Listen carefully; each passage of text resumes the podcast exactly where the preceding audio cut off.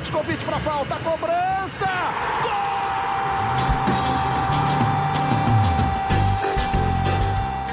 Está entrando no ar o podcast Sabe de quem? Do rubro negro, da nação, é o GE Flamengo.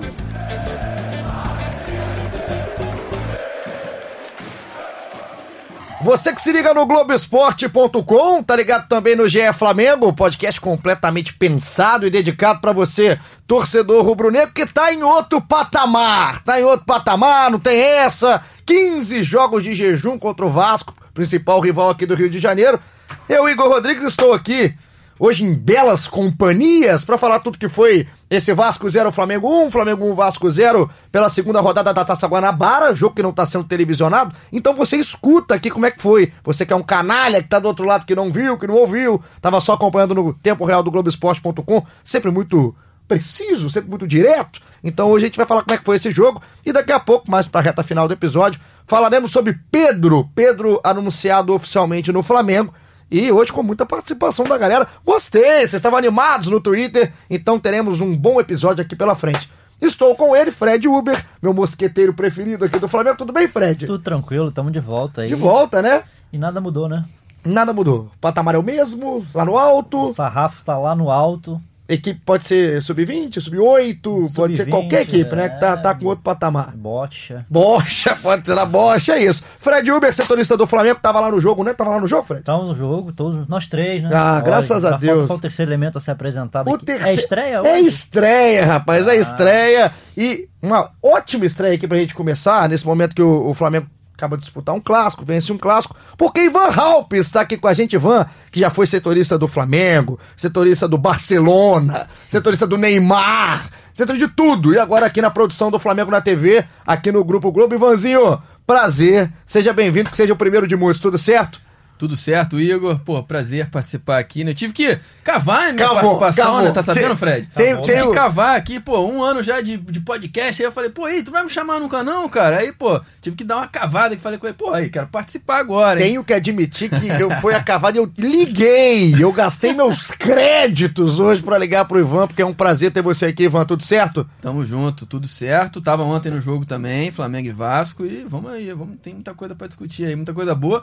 Já que o jogo não é televisionado, né? Então a gente pode dar uma nossa impressão aqui. Vai valer mais ainda, hein? É bom que vira verdade, né, gente? Vocês não viram? Se eu quiser inventar, eu invento. Eu sou ordinário, eu posso inventar. Mas não, aqui é tudo 100% certo. Do jeito que a gente viu, a gente estava no Maracanã para acompanhar o que foi esse jogo. E você que está escutando pelo globesport.com.br podcast, também pelo Spotify, porque lá nós já estamos, graças a Deus, nos aplicativos do Google, da Apple, tudo que é lugar.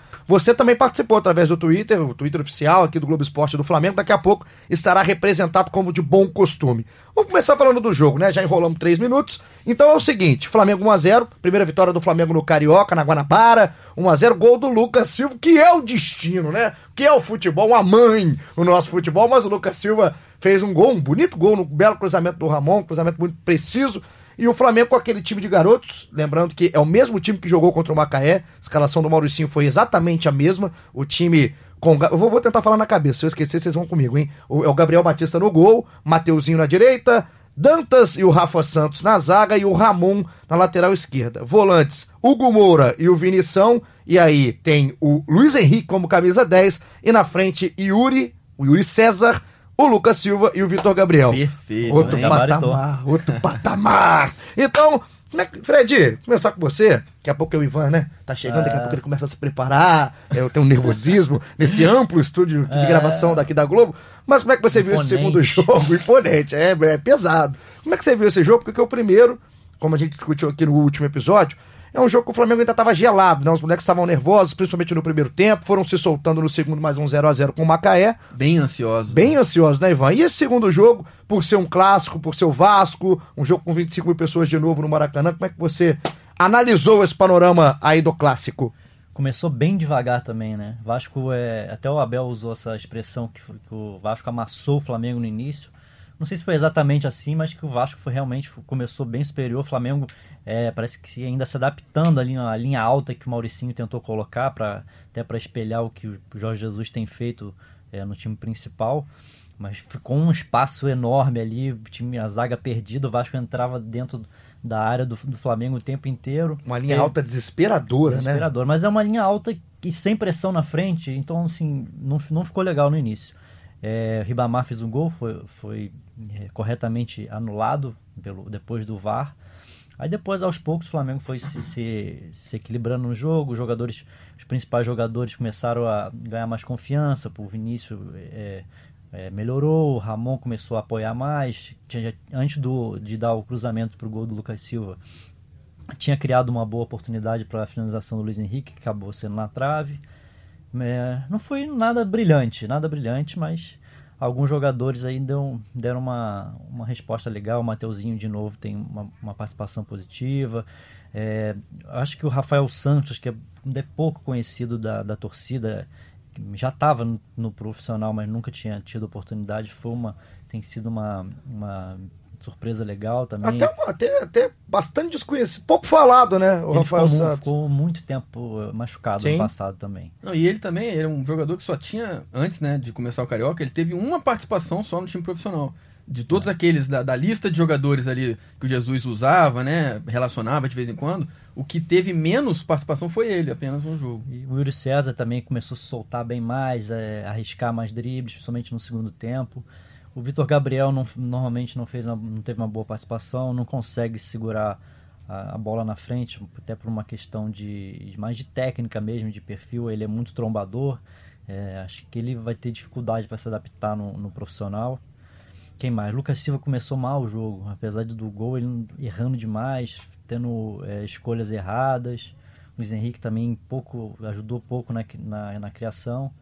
O que a gente pode falar, né, Fred, até pelo sinistro que você tá falando aqui com a gente, é que não foi lindo, né? O Abel do outro lado achou lindo, a gente não tá tentando adivinhar o que que tá falando o Abel, porque falou cada coisa lá na coletiva do Vasco, se você não viu, vai lá no globoesporte.com.br Vasco, que vale a pena até pra você rir da cara do seu amigo, que é rival, que torce pro rival. Mas, Ivan, no caso agora do, do que aconteceu, né, da, da questão do, do soltar, de quebrar o gelo, como é que você vê essa garotada? Daqui a pouco a gente vai fazer o sobe e desce, quem que tá bem, quem que tá mal mas eu falo até do segundo tempo, como é que o Flamengo conseguiu mudar a cara do jogo dentro do jogo, né? O Flamengo, eu vi muita gente falando que esse time tentou jogar, pelo menos no segundo tempo, nas características do time do Jorge Jesus. É mais ou menos isso? É mais ou menos isso? Teve alguma coisa no seu, no seu ver, na sua análise diferente? É, eu acho que sim, o Paulinho, eu acho que sim, porque é, desde o início do jogo isso ficou claro, né? O Flamengo com a linha alta, como o Fred falou, a linha alta desde o início ali, que é uma, é uma coisa que o Jorge Jesus faz muito bem. Só que a defesa ficou muito exposta. Impressionante a quantidade de bolas, o Vasco percebeu isso, e foi impressionante a quantidade de bolas que o Vasco jogava ali na área para pegar nas costas da defesa do Flamengo. O Dantas, por exemplo, sofreu muito com isso. É, ao longo do jogo, o Flamengo foi melhorando um pouco, mas assim, eu ainda não acho que o Flamengo fez um bom jogo. Venceu por 1 a 0 é, aumentou a invencibilidade, né? Agora são 15 jogos, é impressionante essa invencibilidade diante do Vasco. 2016 é a última 2016 derrota do Vasco, foi, é a última vitória do Vasco. Abril de 2016, Gols de Andrezinho e Riascos, 2x0 Vasco. Só o Arão daquele. É, é só o Arão que é remanescente daquele time, se eu não me engano. Só, só o William Arão. Só o Arão, impressionante. São 15 jogos num clássico como Flamengo e Vasco, é realmente impressionante. Ontem era uma grande oportunidade do Vasco né, quebrar isso daí, mas o Flamengo realmente parece ter uma sina aí. É, estamos vendo uma sina do Flamengo em cima do Vasco. Mas voltando a falar sobre a partida, é, o Flamengo melhorou ao longo da partida, foi, foi ganhando um pouco mais, ele se soltando, a garotada se soltando mais, podendo criar um pouco mais e foi fazendo mais pressão em cima também. E aí começava a, a criar mais espaço. Mas acho que o, o Flamengo falta muito poder de finalização para essa garotada. Assim como aconteceu na, no, no, no, primeiro jogo, né, na estreia, é impressionante como eles chegam e eles, eles erram muito. Vitor Gabriel Teve até uma boa jogada, mas é um jogador que tá, tá muito mal, assim. É, não sei se é fisicamente, se é tecnicamente, mas acho que o conjunto ali, o Vitor Gabriel, foi praticamente peça nula no jogo contra o Vasco. Eu, até para te fazer um parêntese no meio aí da sua análise, principalmente do Vitor Gabriel, eu tendo a achar que é mais é, isso aí que a gente vai ver do Vitor Gabriel mesmo. Você não vai ter muito mais do que ele mostra, muita entrega, muito esforço. Ele não é um cara que vai, você vai te irritar por não estar tá tentando. Acho que ele vai te irritar porque ele não está conseguindo. Ele tecnicamente não é um cara que consegue entregar, a gente falou isso no último, com fundamentos. Ele no domínio é um sacrifício, mas é um cara que na força pode, num jogo mais enrolado, num jogo mais truncado, ele pode sim se sobressair. É, acho, acho difícil, assim, pelo que eu tô vendo, é uma, é uma grande oportunidade. É o cara que tá assumindo a camisa 9 do Flamengo nesses dois primeiros jogos do Carioca. tá tendo oportunidade de ouro da vida dele e não tá correspondendo, assim, nem um pouco. Eu acho que ele tá bem mal mesmo. O Lucas Silva, apesar de, de ter feito o gol da vitória, e ele também, né, a Ferdi entregou para ele o troféu de rei da partida, eu acho que ele não foi um destaque positivo, assim, legal, né, por, por ele, assim, ele foi mal no primeiro jogo, saiu vaiado, ontem fez o gol da vitória, importante para dar confiança pro jogador, mas não acho que ele tenha ido bem. Ele erra muito, assim, e ele, e ele não se apresenta muito pro jogo, acho que falta um pouco de de protagonismo para ele, aquela coisa de, ó, eu, eu vou chamar a responsabilidade, vou chamar o jogo para mim, porque ele é o mais experiente é, Ainda mais nesse meio da, dos garotos, né, assim, isso acontecer no profissional, igual ele entrou no jogo contra o Atlético Paranaense em 2019, o jogo na, na Arena, o Flamengo ganhou, o gol do Bruno Henrique, é, ele não chamar nesse jogo é, é compreensível, né? Um garoto tá buscando espaço. Agora, nesse time é para ele ser a referência, né? Não para ele ser é, mais um. Ele, ontem foi o vigésimo jogo dele como profissional. Então ele é disparado que tem mais jogos como profissional nesse time. Então acho que ele tem que puxar a responsabilidade. É o momento dele de, de brilhar. E ele não tá conseguindo, ele não tá chamando tanto o jogo para ele, apesar do gol, né? Enfim, não acho que tenha sido uma, uma, uma, uma, uma atuação para ser mais do que nota 6 ali, 6,5 no e máximo. o gol, né, Fred, é 70% do Ramon, esse não, é mais. Eu coloquei né? 70 da minha cabeça, que é toda é, assim, não, era, não era uma finalização simples. Não também, era, ele não era. primeira e tal, achei até boa a finalização, mas realmente é, foi o que ele. A contribuição foi, deu a vitória. Mas, ele até brincou, é. né, depois do jogo, eu tava vendo aqui depois do VT, se eu não me engano, é do Galindo, nosso grande André Galindo. André Galindo. Companheiro aqui do Grupo Globo, que ele tava fazendo, que juntou o Lucas Silva com o Ramon, que o Lucas Silva falou que vai pagar um almoço pro Ramon, porque foi uma assistência realmente diferenciada do lateral esquerdo. Eu vou, daqui a pouco a gente vai pro sobe e desce. O que, que é o sobe e desce, se você não escutou? A gente vai escolher três jogadores que foram bem, que estão em alta, por isso sobe, e quem não foi bem no jogo, três que estão em baixa e por isso estão descendo. Antes, só pra gente ir, entre aspas, nas polêmicas do jogo, se é que a gente pode chamar de polêmica, dois gols anulados. Primeiro aos dois minutos de jogo, gol do Ribamar anulado, que é muito ajustado, é um impedimento que só se vê no VAR mas que é muito ajustado, impedimento, impedimento, né? Não tem, tem dúvida. Alguém tem dúvida? Não, não. Porque aqui pode ter dúvida. Se tiver não. dúvida, não tem problema. Então, não, sem foi, dúvida. Foi, foi, quando você vê pelo VAR, foi um pé claro. na frente, né? Um pezinho ali na tem, frente. Não é, tem discussão. É ajustado, mas estava à frente. É um gol até bonito do Ribamar, né? Que chama é. atenção. É uma sacanagem tirar o gol do Ribamar, que não faz quase nunca o que ele fez. Mas fez, não, fez no 4x4. Fez no 4x4. É, esquece, esquece esse 4x4. Mas o mais interessante foi a comemoração, que ele ficou um bom tempo. Parecia o Henrique Dourado. Parecia, lá Dourado. Foi lá Dourado. E depois o Vitor Gabriel também teve um gol anulado. Esse aí muito mais fácil. O é. impedimento já no segundo tempo. Sim. O VAR entrou em ação, também teve o Acho que nem precisou do VAR, né?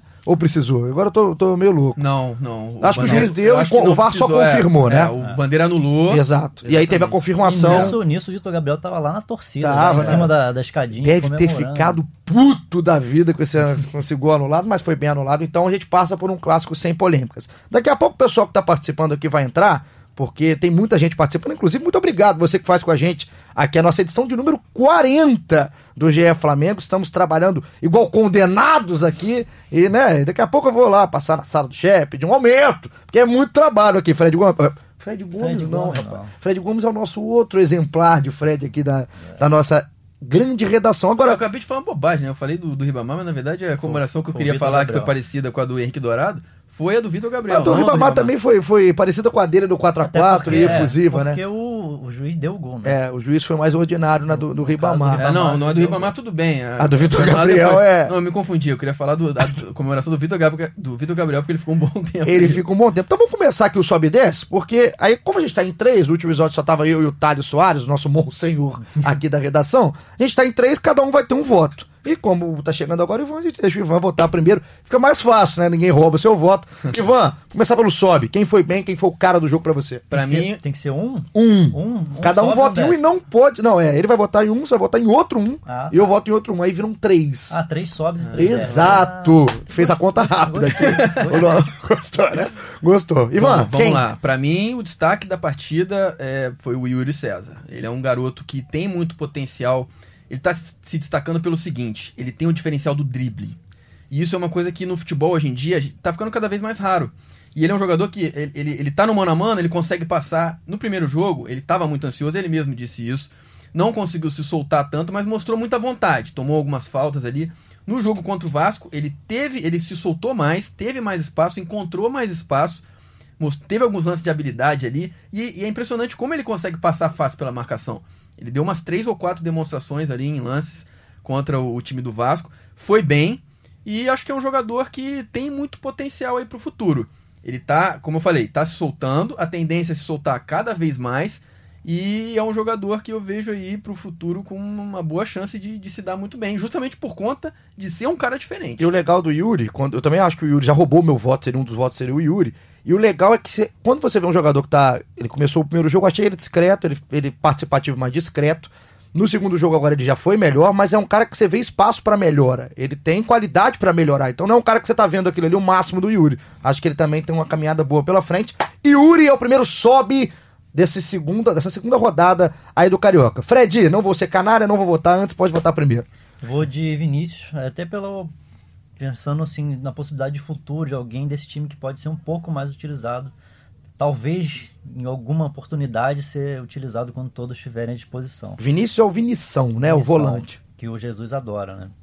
Achei que ele mostrou bastante personalidade, é, até às vezes até demais. É... Gostei, gostei, gostei da cornetada.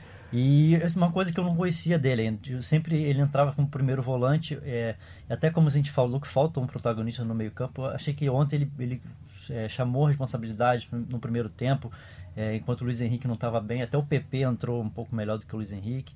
Mas assim, o Vinícius é, jogou, mostrou qualidade técnica para sair, brigou. Assim, gostei da, da participação dele, marcou bastante também eu acho que ele pode ter um de repente um pouquinho de, de espaço aí no, no elenco do, do, principal. E o Vinícius tem características, né? Porque é um cara que além de ter essa, essa saída legal é alto, né? Isso aí ajuda demais o Vinícius em comparação, por exemplo, com o Hugo Moura, que eu acho bom jogador, mas que na estatura fica um pouco abaixo aí. Então o Vinícius é o segundo voto. Eu tô com dúvida entre dois. Tô com dúvida entre o Gabriel, goleiro Gabriel Batista, e o Rafa Santos. Mas eu vou com o Rafa. Eu vou de Rafa. Acho, só uma menção honrosa ao Gabriel, porque eu já critiquei o Gabriel, não com criticar ele, eu acho que o Hugo é mais goleiro que ele, o Neneca, né? O Hugo Souza, que tá no banco. Mas o Gabriel, mais experiente, foi colocado. Seis jogos que ele tem pelo Flamengo, já pelo Carioca, no Campeonato Carioca, e nunca tomou gol. Ele tomou o gol lá depois do Flamengo Goiás no ano passado, ficou muito marcado César naquele jogo. Mas o Gabriel foi bem, em momentos que o Vasco pressionava, uma falta batida de longe. Mas o Rafa, já que o Dantas não foi tão bem, acho que o Rafa conseguiu segurar a marimba ali atrás na zaga do Flamengo. É um cara discretíssimo, muito discreto, não se fala em Rafa Santos. Então, às vezes, é bom a gente falar também de quem não aparece tanto nos holofotes. Rafa, bom jogo, jogo seguro, nada mais que isso também, mas um cara que foi seguro no jogo. Então, ficamos no sobe com Yuri César, Vinição e Rafa Santos. É, o Rafa Santos levou até alguns pontos no supercílio ali no final do jogo. É. Né? Você falou do Gabriel que tô curioso para saber, para ver mais ele, ele tendo mais chance para jogando nessa linha alta, porque eu não, não, cheguei a alguma conclusão assim se ele é bom com os pés ou não. Também ainda não consegui chegar. Ele saiu algumas vezes ali, mas para jogar de cabeça. No primeiro tempo ele, acho que faltou isso principalmente no primeiro tempo a ele. Acho que deve ter tido alguma orientação para ele ser mais líbero. Com essa linha muito alta ele precisa fazer essa função. Acho que faltou isso no primeiro tempo a ele. E a coisa que a gente sabe, é por isso que a gente fala que a gente costuma ver o futebol de base do Flamengo, que o Hugo tem. Que o Hugo tem, também não é nenhum gênio, mas tem um pouco mais de tem, personalidade, tem, né? Gosta de jogar com pés. Ele né? tem um pouco mais de presença. Então, mas acho que o Gabriel ontem merece essa, essa menção honrosa. Tomara que ele tenha uma sequência aí também para se firmar. Agora o lado que não foi bom, o lado do desce. Ninguém quer estar no lado do desce, mas tem gente que está. Começar agora com o Fred, já que o Ivan começou o outro. Fred Uber, primeiro desce. Ah, nem vou me alongar muito, porque a gente já falou bastante do Vitor Gabriel. Acho que. É, voto fácil, hein? Mas perdeu espaço ali nesse. Então, já foi falado. Vitor Gabriel, primeiro voto, voto muito fácil, voto previsível aqui do Fred Uber. Ivan. Obrigado. Bom, para mim, é, um destaque negativo aí foi o Luiz Henrique. Porque é um cara que, é, né, em teoria, você até pode falar melhor que, que eu sobre isso, mas em teoria é um cara que tem qualidade com a bola nos pés, é, teve a oportunidade de vestir a camisa 10 do Flamengo nesses dois primeiros jogos, e para mim, nada mostrou, assim, não mostrou a que veio. É, também outro cara que a bola passou muito pouco por ele e o que ele fez foi muito básico, tocar a bola pro lado. Faltou criatividade ao Luiz Henrique e um jogador também que vale lembrar, né? Já está emprestado ao Fortaleza, já está fechado esse empréstimo. Assim que acabar a Taça Guanabara, ele vai para Fortaleza.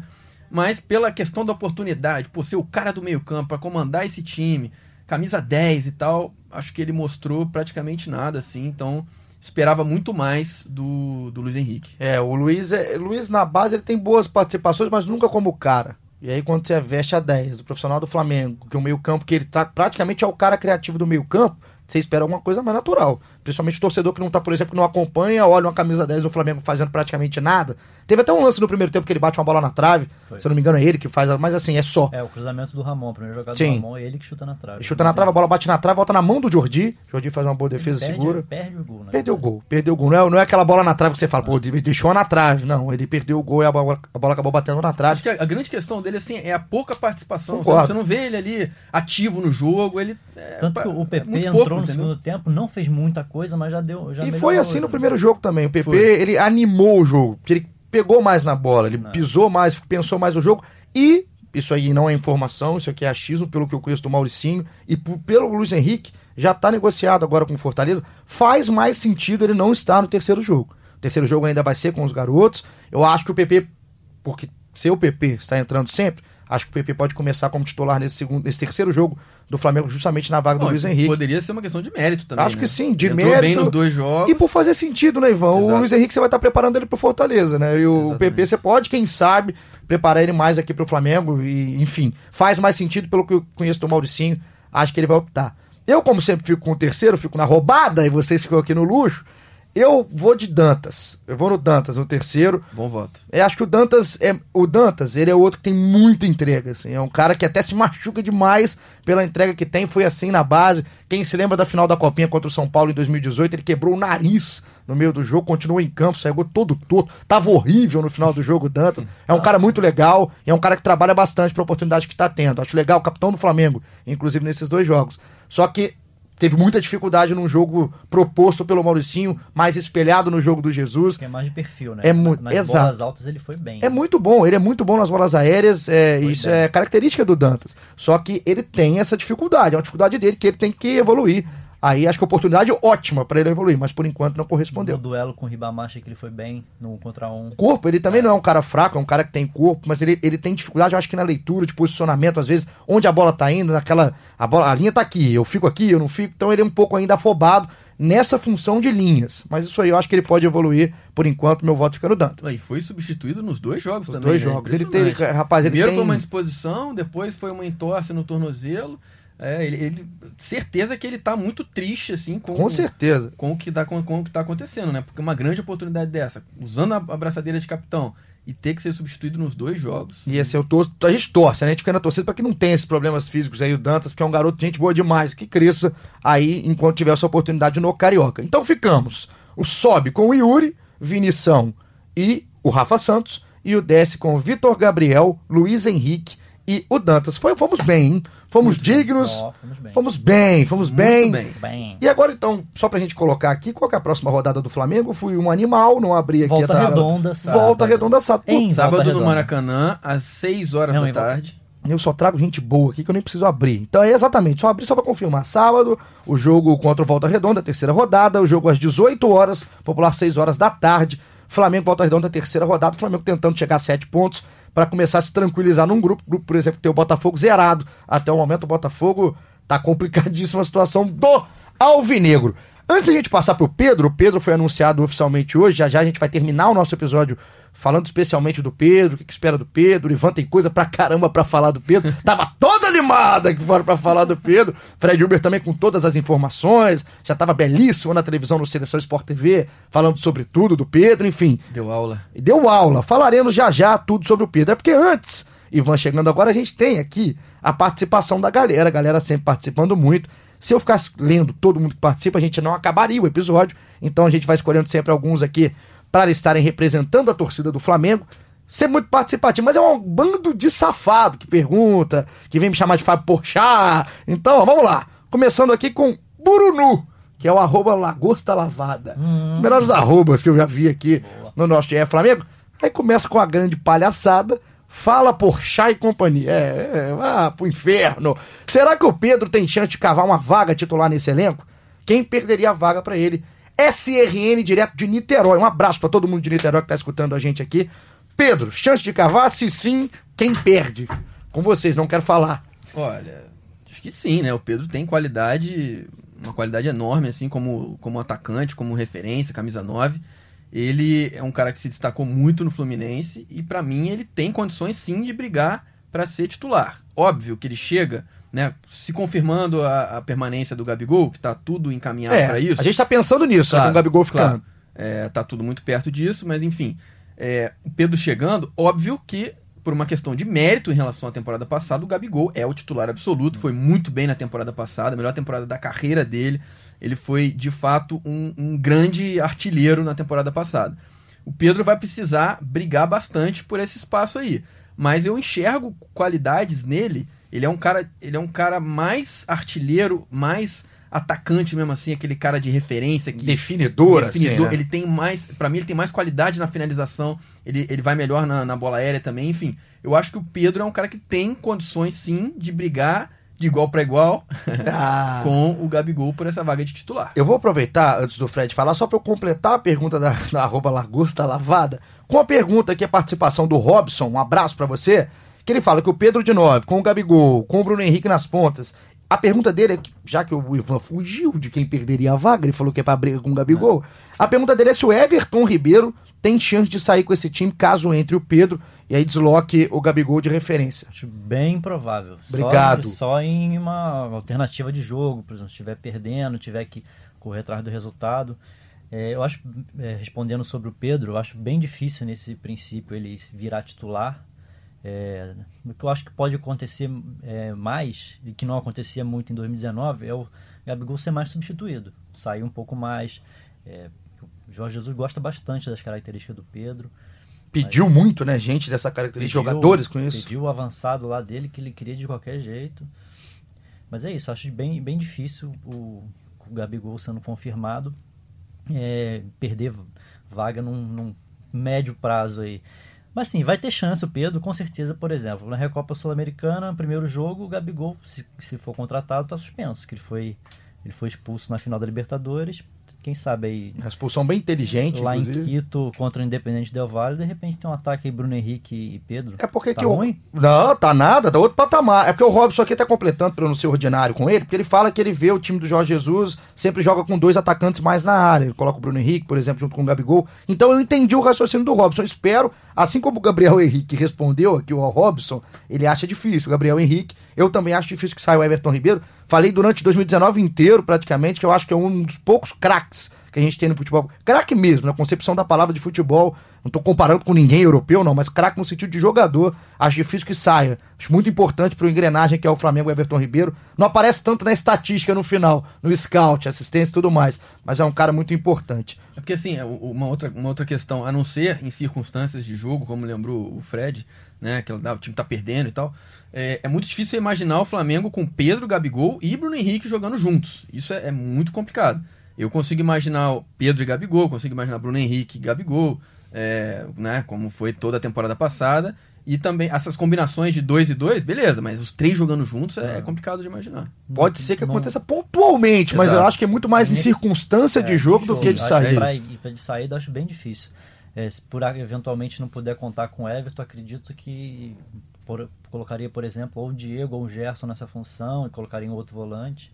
Acho bem difícil com Gabriel só nessa função de, de ponta, tendo que recompor, acho bem improvável. Também acho, estou com vocês. Aqui o Fábio Correia, o Fábio Correia é um grande de um brincalhão, ele manda aqui, ó. Já viu o Flamengo ganhar Libertadores e brasileiro num só fim de semana?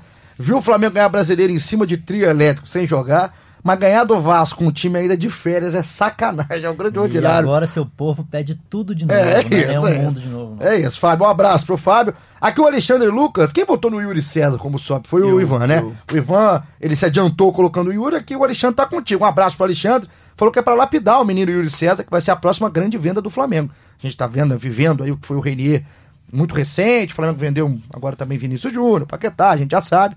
E aí, para ele, Yuri César. Uma pena o Lázaro não poder jogar pena, esse, pena. essa taça Guanabara. Que para mim vai ser o Lázaro esse cara. Talvez é... seja melhor. Bom, enfim. Pra mim melhor é. que os outros, talvez? Acho que sim. Melhor acho que. que acho que sim. Júnior. Vinícius não sei. Vinícius saiu num, num nível, um patamar se bobear acima, pelo menos chamando mais atenção. Agora nem é. discute como é que tá a fase. Mas o Lázaro. Porque o Vinícius era muito protagonista na seleção é, também. Isso é, o Vinícius... muita diferença. O Lázaro quase não foi para o Mundial Sub-17. Exato. Acabou virando o grande é, personagem é, no fim da, da campanha. Por, por, corte de outros jogadores. Mas eu acho que o Lázaro tem muito potencial, é muito bom de bola. Ele e Renier, para quem não sabe, jogaram juntos na base, destruíram a base. E aí o Renier subiu antes, o Lázaro virou camisa 10, então é um cara versátil.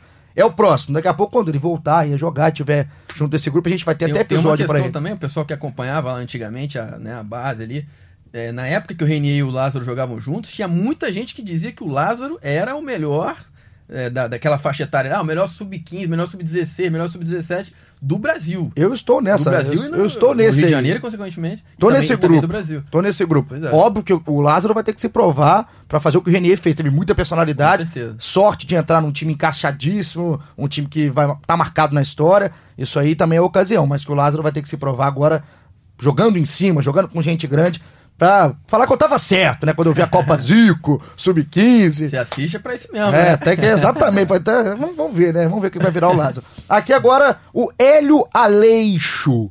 Existe alguma possibilidade do Paquetá pintar no Flamengo com esse lance da falta de espaço no Milan, o Fred Uber tá voando no Seleção Sport TV. Ah, garoto! tá com fã, garoto! Hélio Aleixo, um abraço, Elião. Paquetá, é? Paquetá. Bem improvável, né? Bastante, né? O Milan investiu 35 milhões de euros por ele. É, eu lembro de ter visto na, que saiu na, na, imprensa europeia uma possibilidade de um interesse do PSG, por causa do Leonardo, que gosta muito do Paquetá. O Leonardo que levou ele para o Milan. É. Só que o Leonardo depois saiu, foi para o PSG e é um jogador que interessa muito ao PSG é, por conta do, do, é difícil do Leonardo. até opinar porque essa história do Paquetá lá tá, na, tá meio mal explicada ainda, sem detalhes, assim, é difícil. Mas, assim, falando sobre o Flamengo, eu acho que no momento não tem nem conversa. Muito difícil, né? É. Muito difícil que a gente imagine agora o Paquetá retornando para estar aí junto com o time do Flamengo. Vamos para mais um? Dá tempo de mais um aqui Vamos ver quem que eu vou pegar, que eu vou ter que escolher, né? Ah, o Taricão. Taricão da massa, Taric, um abraço. Mandou um salve pra gente. Salve. Pessoal, salve. Como será a passagem de bastão da equipe que disputa o Carioca para a equipe principal? Pra gente lembrar que a galera volta de férias na semana que vem. A gente tá gravando isso aqui numa quinta-feira. Dia 27. Isso, volta só dia 27. Na segunda-feira, volta aos trabalhos, né? Então, começa o pessoal a trabalhar. Início de pré-temporada para essa galera. E ele pergunta como é que vai ser. Acho que isso vai ser muito bem, muito tranquilo. A Guanabara vai usar realmente para preparar fisicamente esse pessoal que está voltando. Talvez só nas fases decisivas aí da Guanabara que pode ter já o pessoal. Não sei nem se todos, hein? É, acho, acho até difícil. Não sei nem se todos, hein? Acho, acho difícil que né, eles usem o, o time principal na, né, numa possível semifinal, final de Taça Guanabara. E, assim, é uma coisa que vai ser discutida ainda pelo Mister se vai usar o time mesmo na, na, na Taça Rio. Não Sim. é uma coisa certa. A comissão técnica está vendo essa possibilidade ainda. E vai discutir nos próximos dias. E agora uma pergunta que eu achei legal, que tem muita gente fazendo, porque aí é pra gente terminar mesmo e passar pra, exatamente para a fase do Pedro, é sobre os reforços. Porque a galera que tá de férias, tudo bem, volta 27, mas e os reforços? Assim, ele já, o Pedro, só para lembrar para quem tá perdido, o Flamengo contrato tá brincando de dinheiro infinito, Pedro Rocha, Gustavo Henrique, Michael, Thiago Maia e Pedro. São cinco. Esse pessoal já até entra. Agora, até agora. Até agora, né? Daqui a pouco a gente tá gravando, daqui a pouco não sei mais gente. Mas esses cinco, eles entram nesse mesmo esquema da galera que está voltando de férias, não são utilizados? Ou eles podem ser utilizados já em fase final de, de Carioca, de Guanabara, enfim? Acho, é o mesmo critério? acho que principalmente o Pedro e o Thiago Maia, que estavam na Europa, não estavam de férias, estavam em atividade, em tese, podem já muito mais rápido é, voltar, entrar no time, de repente já na. É, o Flamengo vai ter um calendário absurdo em fevereiro. Dia 16 tem jogo em Brasília, uma final. Dia 19 tem, tem uma final em, em Quito, é, da, da Recopa. Depois tem se classificar, semifinal, final de, de Taça Guanabara, depois tem o segundo jogo da Recopa. Esses jogadores vão ser utilizados, com certeza. É, eu também acho que é, é, é diferente, então, só para responder a pergunta da galera, é diferente o caso da galera que está voltando de férias dos contratados. Os contratados estando prontos. Em, podem em começar teoria, a entrar. né, todos esses cinco reforços, eles se juntam ao grupo do Jorge Jesus dia 27. Então eles vão treinar com o grupo do Jorge, do Jorge Jesus. Mas para ganhar, por exemplo, né, acrescentando ao comentário do Fred, o Pedro Rocha, o Gustavo Henrique, para ganhar ritmo de jogo, é bem possível que esses caras sejam aproveitados de repente num jogo ali da própria Taça Guanabara, que no time do Mauricinho, para ganhar ritmo de jogo. Mas Sim, treinar, é. eles vão treinar com o grupo do Jorge Jesus. Mas eu acho que pro dia 16 já a ideia, ou talvez até um pouquinho antes, já ter todo mundo. É difícil, hoje em dia o jogador não chega zerado também. Todo, todos fazem ou, ou, a grande maioria faz aquele trabalhinho nas férias. A, gente, a rede social é que mais tem nessa época é isso. Já vi muita coisa do Diego, do Vitinho. Ainda mais sabendo como o Mister é, é exigente. Mas deve ter um, né? Deve ter, deve ter comido umas coxinhas mais. Não, teve, não. O Gabigol tem feito. Tá tem, cheio de festa. Tem festa, mas é. também. Mas tá bem, tá também, tá bem. Também tem, tem, tem postado umas atividades físicas. É, o pessoal, não, eu também concordo. Assim, mudou muito essa concepção e principalmente pelo, pelo acho que exigência, cobrança, né? O sarrafo. De que existe hoje não, no Flamengo. E, e, tem duas, quem quer ficar fora, tem duas finais, já pode ser campeão duas vezes em, em um mês, já na volta. Então tem que voltar realmente a ponto de bala aí para estar tá até porque a concorrência aumentou, né? Aumentou. Tá chegando mais gente. Então hoje em dia é complicado até para segurar o que foi aquele Flamengo de 2009. Respondidas as perguntas, vamos passando aqui para A gente combina antes, aí vou é, bastidor. Não, 30 minutinhos hoje, porque a Carioba já é. tem 35. Vamos entrar no assunto Pedro, então você vai pegar uma água, dá pausa e pega alguma coisa para comer e volta aqui para esse assunto Pedro. Antes, para fazer o link, mandar abraços. Hoje pediram para mandar ah, abraços. Pediram? Então, cada um vai pensando em abraço. Tiago Dias, esse é o primeiro abraço que eu vou mandar aqui. Tiago Dias aqui é um homem forte, um dos homens fortes do esporte espetacular. Oh. Dias, ele é, é ouvinte assíduo aqui do GE Flamengo. Um abraço para esse grande querido. Outro amigaço meu que tá ouvindo lá de Juiz de Fora, Minas Gerais, Lucas Novaes. Novaes, tamo junto, hein, meu garoto? Força para você. Tamo junto, obrigado sempre pela sua companhia. Aqui todo mundo que participa. A, a, como é que chama? O Afrobeijo, Naldo. Afrobeijo, essa Naldo. Hoje, hoje sumiu esse grande canalha, Naldo. Um abraço.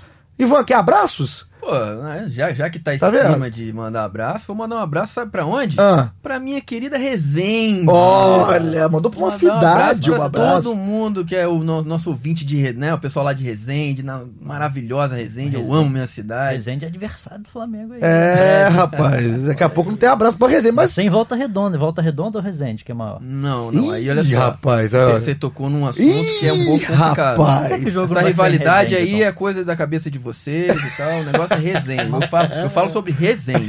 Mas por que, que Flamengo e Resende não vai ser em Resende? Olha, porque infelizmente o nosso estádio lá de Resende, ele não tem condições de, de receber, né? De fazer uma transmissão, de, de, de receber aquela estrutura, né? Infelizmente, né? É isso que acontece. Infelizmente. Não pode fazer nada. Eu sou de Teresópolis também, tá nem time tem. Rapaz, ah, então aqui o nosso assessor de Resende já defendeu a cidade. Fred, quer abraço? Abraço para pessoal de Teresópolis. Ah, vocês são. Eu, não, eu vou ter que mandar pra Juiz de Fora é. inteira também, né? Só daqui a pouco vão reclamar da minha casa. lá. Ah, um, abraço, um abraço, grande de caralho. Um abraço aqui pra todo mundo. Momento lindo, hein, nesse episódio 40. Momento amor, momento só love. Pra gente passar agora pra Pedro. O assunto é Pedro. Vamos chegando na nossa reta final do episódio 40. Mas é o seguinte, o Pedro, jogador todo mundo tem conhecimento, revelado no Fluminense. É um jogador que participou muito bem em 2017, teve um grande 2018. Em 2019 sofreu com lesão. E aí depois acabou perdendo um tempo que estava indo para a seleção, voltou ainda aos trancos e barrancos e foi negociado com a Fiorentina, se eu não me engano, se eu estiver errado, me corrijam, 11 milhões de euros é o valor, né? Então 11 milhões de euros negociado com a Fiorentina. Lá, quatro jogos, 59 minutos em campo, não aconteceu, Pedro ainda não aconteceu por lá, e está chegando no Flamengo com um empréstimo, 1 milhão de euros o empréstimo, 4 milhões e meio de reais aproximadamente, 4,600, aí na cotação de momento. Esse é o panorama do Pedro que chega ao Flamengo. Pedro é um jogador de 22 anos, um centroavante, camisa 9, pedido do Jesus. Pronto, passei aqui a lista. Agora, agora opinião. O que vocês esperam do Pedro? Dá para esperar do Pedro já chegar a ponto de bala? Ou é um Pedro que tá, vai chegar fora de ritmo, fora de forma? Qual que é o Pedro? Bom, começando aqui, eu, eu acho que é uma grande incógnita. Por quê? Justamente pelo que você apresentou aí. O Pedro ele chegou, né, foi apresentado na Fiorentina como camisa 9, aquela expectativa toda. Ele ficou quatro meses lá, um pouquinho mais de quatro meses. É um período, né, ok. O cara teve quatro jogos somente, sempre entrando no segundo tempo. No total desses quatro meses, ele ficou em campo 59 minutos. É muito pouco. E eu acho muito pouco, né? É, é, é muito pouca atuação, muito pouca apresentação para um, um clube, né, entre aspas, desistir do jogador. Eu, eu acho muito estranha essa situação, assim. É, não sei em que condição o Pedro chega, né? Acho que é uma grande curiosidade aí, né, de todo mundo para ver como ele vai sair no Flamengo. Mas é assim, é uma questão que não é normal. É uma questão bem rara, assim. Pô, o jogador ficou quatro meses, a Fiorentina investiu um dinheiro nele, apresentou ele com pompa e tal, ó, vai ser o nosso camisa 9. De repente, ah, quatro meses depois, ah, não, não vamos emprestar ele pro Flamengo, já com, com preço fixado, né, de, do, do passe a opção de compra do Flamengo. Se ele for bem durante esse ano, o Flamengo pode exercer a opção de compra lá. E a Fiorentina né, não vai ter mais o jogador. Então acho uma questão bem. É, é, bem rara, né? Isso é um fato. E eu tô muito curioso para ver como que o Pedro chega, porque é, acho que é uma questão aí que estranha. Né? Não sei se essa é a palavra, mas é, estranho esse retorno Pelo do Pedro. menos atípico, né? Pelo é menos atípico, atípico. Muito atípico esse retorno do Pedro tão cedo. É, eu acho que vai, vai favorecer ele, tá pegando, vai pegar um início de temporada no Flamengo.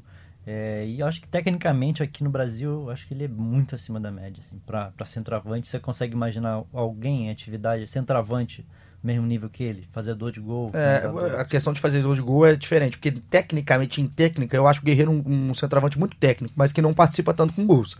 E, apesar de ter começado muito bem no Inter, enfim, é. não acho que seja um jogador que em gols entrega tanto. Se e fosse no futsal, o Guerreiro seria um ótimo pivô. Um ótimo pivô, mas é um jogador que o Flamenguista que... já sofreu, entre é. aspas, um O Pedro pouco. sabe também, né, fazer, fazer a parede, fazer o pivô, armar, acho que acho que ele tem tudo para dar, dar certo no Flamengo. Não sei se ele vai ter a minutagem que ele imagina, né? O, o que a gente viu do Pedro no Fluminense é de um atacante excelente.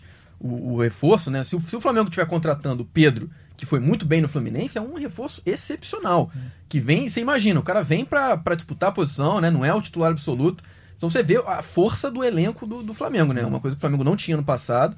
E esse ano vai ter um banco absolutamente Flamengo, incrível. É, acho que é uma aposta maravilhosa, assim, o investimento não é tão alto, é um, um empréstimo com valor fixado, é uma, uma posição que o Jorge Jesus está pedindo há muito tempo. Acho que o Flamengo é um ótimo negócio, uma ótima aposta que tem boas chances aí de dar certo. Sabe uma, uma coisa assim, eu estava ouvindo o Ivan e o Fred falar aqui, é, o, eu acho que fica muito claro, né? Porque a gente viu do Pedro aqui, né? O Pedro, a gente não viu nada do Pedro na Europa, a verdade é essa. O que a gente viu do Pedro aqui, ele é um grande jogador. Pedro é um grande jogador, mas é uma incógnita hoje. Você não pode. A gente, óbvio que o Flamengo tá, é um ótimo reforço. Só que você não vai aqui, ninguém, pelo menos aqui da gente, a gente não tá fazendo isso. E eu não vi ninguém cravar que o Pedro chega já jogando a bola que tava jogando antes no Fluminense. Situação um pouco parecida com o Gerson, né? Um pouco parecida, sim. Apesar sim. do Gerson ter ficado mais tempo, ter rodado mais. É até mais estranha que a do Gerson. Porque é, o Gerson, ele, ele foi rodado lá, né? Não, o Gerson mais. jogou. O Gerson foi, ele, ele começou na Roma, depois ele teve né, um empréstimo para a Fiorentina, ele teve ali um espaço. Ele teve um tempo de, de maturação e para ser testado também. O Pedro acho que não teve esse é. tempo. Ele não teve esse tempo e a Fiorentina já, ah, não, beleza, vamos negociar ele com o Flamengo. E porque não foi um cara que foi barato para a Fiorentina, né? Não é, não é um, um, um, investimento que ela vai abrir mão porque ah, trouxe por pouco, por tirar por pouco, não. É um investimento alto que é, fez para trazer o Pedro. A Fiorentina é um valor razoável. É um jogador que tem muito potencial, até de seleção brasileira. Então, como a gente falou, é muito atípico isso acontecer um jogador do nível do Pedro, com o potencial que ele tem, com... a Fiorentina já simplesmente, pô, conseguiu contratar o cara legal, com... quatro meses depois, não, vamos, vamos liberar o empréstimo pro Flamengo. Curioso, já. mas eu com valor fixado, né? Ah, pois é, porque se fosse no é, esquema da Inter de Milão, de com o Gabigol, é, porque aí, ó, é um ano, o cara se valorizou pra caramba, né, beleza, né, agora o Flamengo fez uma proposta pra Inter, para comprar de, de fato o Gabigol, mas o Pedro é um esquema diferente, já vem com, com, com essa opção de, de, de, compra né, e o passe fixado. Então, se ele se destacar no Flamengo, o Flamengo já vai comprar ele. Então. É, é, agora, tem uma coisa pra gente falar também, pra, pro torcedor que tá escutando do outro lado, também não falar assim, pô, esse pessoal tá acabando com a gente, né? Eu não quero o Pedro mais, sai daqui. Não, o Pedro é um grande jogador, como a gente disse. E ele entra, a questão dele, dos minutos que você falou, Fred, eu concordo, que eu não sei se ele vai ter os minutos que ele espera ter logo de cara. Talvez não, acho mais normal que não tenha. Só que eu acho que isso pode ser bom para o Pedro. Pode ser bom para o Pedro entrar aos poucos, sem tanta responsabilidade em cima dele. E, acho que é o que mais importa, entrar num time pronto. Um time completamente acertado, com muita gente que vai ali preparada para municiar o Pedro. E outra coisa, lesão vai ter, em todo ano tem, mas só imaginar em 2019 que teve de lesão no Flamengo. Todo mundo. Tem uma época, assim, você pode lembrar aí que vários machucaram ao mesmo tempo aquela época do Diego, Sim. o Gerson foi contratado para ser volante virou camisa 10. Precisou, uma necessidade, Precisou, porque não tinha quem jogar. semifinal contra o Grêmio, na semifinal da Libertadores. Isso vai acontecer. E, e, sim, todos os jogadores vão ter oportunidade. Eu, se eu tivesse que dar um palpite aqui. Palpite. De, palpite de, de início, assim, quem vai ter menos chances no time principal. Não estou falando de time alternativo. Pedro Rocha. Pedro Rocha? Você acha que vai ter menos chances? Menos no início. Tá. Gostei do palpite. Nem gostei você, Ivan. Gostei. Foi bem, me é, pautou. Do, dos cinco que vieram, eu acho que vai depender muito do, do Arão ali, porque o, o Thiago Maia é um cara que chega para disputar a posição com o Arão. Se o Arão estiver bem, é um cara que se desgasta fisicamente, claro, mas eu não vejo, eu não consigo ver de cara o Thiago Maia ganhando, ganhando espaço fácil assim. Acho que o Arão fez um ano excepcional, o Jorge, ele conquistou a confiança do Jorge Jesus e, e de segundo volante tem o Gerson, né? Então, é, concordo com a questão do Pedro Rocha, acho que o Pedro Rocha pode ser um dos que menos tenham em minutos, mas o Thiago Maia, a princípio, também acho que. Eu, eu acho o contrário, cara. O Thiago Maia, eu acho que o Thiago Maia é o que tem mais chance de vir a titular, inclusive. É, porque, mas eu concordo que depende do Arão. Depende do Arão. Eu também acho. Eu acho que o Thiago Maia é o mesmo nível do Gerson, por isso. Eu colocaria o Thiago Maia, eu, eu também acho que eu, eu, concordo em parte com o Fred, que eu acho que é o cara que pode, em primeiro, primeiro ponto, ganhar a titularidade, porque depende dos outros Talvez dois. o Gustavo também, mas acho que mais o Thiago Maia. Eu acho também mais o Thiago Maia. Só que o Pedro Rocha, que pra mim também vai ter dificuldade para entrar, talvez ele seja o cara que entre mais no início enquanto o Flamengo ainda não usa todo é. mundo, ele é o cara que tem a mais chance de é, entrar no início. Tem que ser time alternativo. Exato. Exato. Porque todo mundo é especialista naquele cantinho esquerdo. É, é complicado para ele também, assim. E tomara que seja um jogador também que surpreenda, né? Porque Sim, o Bruno Henrique é. não era assim. A gente tá falando do Bruno Henrique que virou um Jedi depois de um ano, mas um, hoje, para quem não sabe, faz exatamente um ano da apresentação do Bruno Henrique no Flamengo. Um ano atrás, tinha gente que criticava a contratação. E agora, hoje vocês não aparecem, hoje vocês vêm nada, outro patamar. Mas antes é. era assim: se precisa do Bruno Henrique e mostrou-se um cara absurdamente útil, o melhor jogador talvez do Flamengo em 2019. Melhor. Então talvez o Pedro Rocha possa se provar. O que eu acho bom para esses caras é que eles estão entrando no mundo perfeito. Entrando. Se o Jorge Jesus, que a gente sabe da capacidade, da qualidade que ele tem, conseguir segurar o ego desse Flamengo, desse, com mais cinco egos que chegaram agora, aí eu acho que o Flamengo tem tudo para fazer um ano tão bom quanto 2020. Você vai levar tudo, de, né? Vai tentar levar tudo de novo, a gente não sabe, mas que tem tudo para brigar e muito forte. Favorito em tudo, vai entrar favorito. Mas vocês entenderam a, a, a posição, né? Porque eu acho que o Arão, não, não, o Thiago Maia não vai ter vida fácil. Acho não, que vai, vai ser muito difícil ele, ele, ele, Uma... ele tomar essa posição do Arão, porque o ano que o Arão fez em 2019 foi muito por, bom. Por muito mérito, bom. ninguém desse time titular Exatamente. pode chegar de cara. Isso é uma coisa que a gente vai. Aqui é unânime, né? Ninguém chega para tirar ninguém. ninguém. É, o, time, o mesmo time do Flamengo que terminou 2019, se o Gabigol ficar, os é o time de 2020. São os 11 de 2020. E aí a briga para ver quem vai ser o primeiro a beliscar, né? Quem vai dar uma vacilada, quem vai chegar gordinho, por dar uma beliscada e é. tentar pegar eles, a posição. Eles vão ter que contar, os caras que chegaram agora, para eles serem titulares, virarem titulares desse time, eles vão ter que contar com o deslize dos outros. Com certeza. Porque só por mérito deles acho difícil, porque o time tá, tá tem a total confiança do Mister. E, e, e por mérito, né? Fez um ano absolutamente é, incrível. Esse negócio do Thiago Maia, que eu falei que eu acho que ele vai ter mais chance, até por ser uma posição que jogadores é, muita suspensão também, o Gerson, o Arão. Acho que vai ter mais chance do que, do que os, os, meias ali. É, a notícia boa, talvez, é que a gente possa ver menos Pires da morte esse ano aqui no Flamengo, é, né? É, um abraço pro Pires. Aliás, a família do Pires está escutando, eu gosto do Pires, é. é porque o Pires me dá medo quando eu entro em campo. Na maioria das vezes, mas acho que a gente vai ver menos o Pires, até porque o Thiago pode fazer as duas funções, enfim, o Flamengo virou um time muito versátil, com muitas alternativas. Agora, pra gente terminar mesmo, a última pergunta sobre o Pedro, que a gente estava no assunto Pedro, acabou entrando nesse bolo de, de transferência, de negociação, de janela. Pelo que vocês viram do Flamengo em 2019, dessa característica do time, do jeito que joga o Jesus, o Pedro encaixa nesse jeito? Ele encaixa exatamente no jeito que o Jesus joga ou não? As características dele são diferentes do Gabriel, né? Mas eu acho que não tem problema nenhum quanto a isso. É, ainda mais que o Bruno Henrique faz todas as funções que quiser, né? Joga de ponta, joga de, na armação, joga de tudo que é jeito. E o Pedro vai ficar ali, vai, vai fazer a pressão na saída de bola ali, que o Jorge Jesus gosta, e vai ficar lá para fazer o gol. Vai fazer o Danimim, né? Danimim! É, vai vai ter muita chance durante o jogo, tem isso ainda. A bola vai chegar muito é. nele. Isso aí para um atacante que nem é. ele é fantástico, né? Chega lá, duas, três chances, ele já tá metendo gol.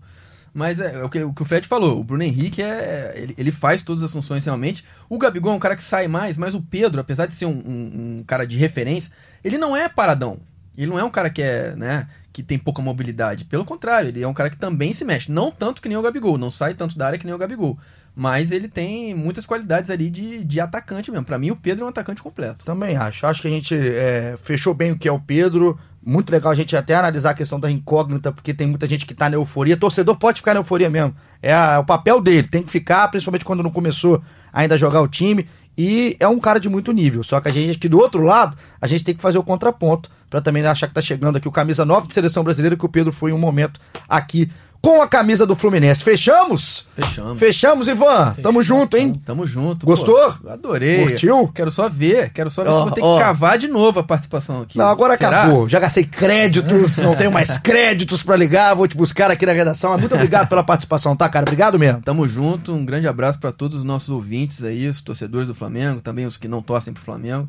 Obrigado pela audiência. E tem alguma coisa para vender de matéria que você já pode vender? Que não vão te. te... Ih, ela fez um, segredo, fez um olho para mim aqui não, agora. Não, Rapaz! a gente tá negociando aí várias, ah. várias coisas legais aí. Estão preparando algumas coisas boas, enfim. Vamos, não, eu prefiro não, não, é, não, não, falar ainda. Tá, gostei, vamos, vamos deixar gostei. Um é esguio, é ensaboado aqui o Ivan. Agora aproveitar que o Ivan veio aqui e tá o Fred junto. Uma missão pros dois, junto com todo o time do Globoesporte.com de setoristas do Flamengo na temporada. O Caio Mota, que tá de férias há seis meses o Felipe Schmidt também que chegou chegando. Tragam jogadores aqui, hein? A gente já teve Felipe Luiz ano passado, que foi legal pra caramba é, aquele, aquele episódio, enfim. Queremos jogadores, eu quero, os torcedores querem também, então a missão é de vocês. Eu estarei aqui só para recebê-los. Missão dada é missão cumprida. Então, ó, ouviram, né? Ouviram, né? E vão prometendo. Fred, Aquele abraço, meu. Aquele abraço. Você volta sempre, né? Tamo aí, sábado, Flamengo Volta Redonda. Vai estar tá lá? Estarei lá, Maracanã. Estaremos. Estaremos. Como não oh. tem transmissão, www.globesport.com, tempo Caraca, real. Muita gente que eu. Ó, ó, www, cara. Eu não ouço esse www. eu me emocionei, eu lembrei da minha infância agora é. www, mas é Globoesporte.com.br Flamengo, você acha o jogo, tempo real. Tempo real, e tudo lá. Quando não tem o jogo, é muito melhor você escutar o podcast na segunda-feira. Então, que aqui a gente traz tudo que é aconteceu. mais um motivo pro Óbvio. pessoal escutar o podcast. Óbvio. Então mais aqui um a gente encerra, encerramos muito bem. Um grande episódio número 40, um episódio marcante. Daqui a pouco chega o 50, né? 50 aí vai ter que ter, uma, ter, que ter um... uma festa aqui no nosso ramo pra lotar aqui. Vamos combinar o seguinte: o 50 Vamos. tem que ter um jogador. Ih! Gostei. Chegou bem. Chegou. Ah, agora, agora acabou com a sua vida, porque eu vou acabar com vocês podemos agora. Ter antes, podemos ter depois também, mas o 50 é marcante, tem que ter um jogador. O 50 vai ser com um jogador, então senão eu nunca mais apresento o GF Negócio Flamengo. fechado. Então, negócio fechado. E aqui a gente tá fazendo o seguinte, o Ivan tá chegando agora, o Fred já veio, mas não sei se pegou ainda, que a gente começou no último. Estamos encerrando os episódios, geralmente a gente encerra com o gol da rodada, a narração sempre brilhante da galera aqui da casa. Só que o Flamengo não está sendo transmitido. Então, estamos fazendo um especial com gols marcantes de Campeonato Carioca do Flamengo. A gente colocou o gol do Renato Augusto na decisão de 2007 contra o Botafogo, um golaço de fora da área no último episódio. E esse ano tem pedido, a galera gostou da ideia. E o Thiago Balbino, um abraço para esse querido que sempre participa com a gente. Ele pede, é, vai, vocês vão lembrar, porque você é em 2001, Taça Guanabara de 2001, é uma decisão Flamengo e Fluminense por pênaltis. E é um pênalti completamente ah. espírita do Cássio. Torcedor tricolor deve ficar maluco até hoje que o Cássio bate. A torcida do Fluminense está comemorando ainda, né? Que o que seria um pênalti perdido pelo Cássio. E a bola acaba entrando do outro lado, é inacreditável. O do Fluminense era o Murilo. Exato. Murilo pega, né, dá uma resvalada assim, já sai para comemorar, a bola volta, quica e entra. Absurdo. Então a gente encerra, já que o episódio foi sensacional, a gente encerra de maneira inacreditável aí com esse gol de pênalti do Cássio. O Flamengo é campeão da Taça Guanabara em cima do Fluminense. Tricolor não esquece, flamenguista muito menos. O Rubro Negro não esquece pra rir da cara do Tricolor. Então, ó, voltamos o jogo no sábado. A gente volta aqui na segunda-feira com tudo que aconteceu no Maracanã. Tamo junto, ficando com, essa narração que é histórica. Ivan, obrigado. Fred, obrigado. Tamo junto. Aquele abraço. Veja aí o jovem Cássio. Mais uma revelação do Flamengo. A preocupação do Zagallo. Cássio pode fazer o quarto gol do Flamengo na quarta cobrança. Autorizado. Vai o Cássio para a bola.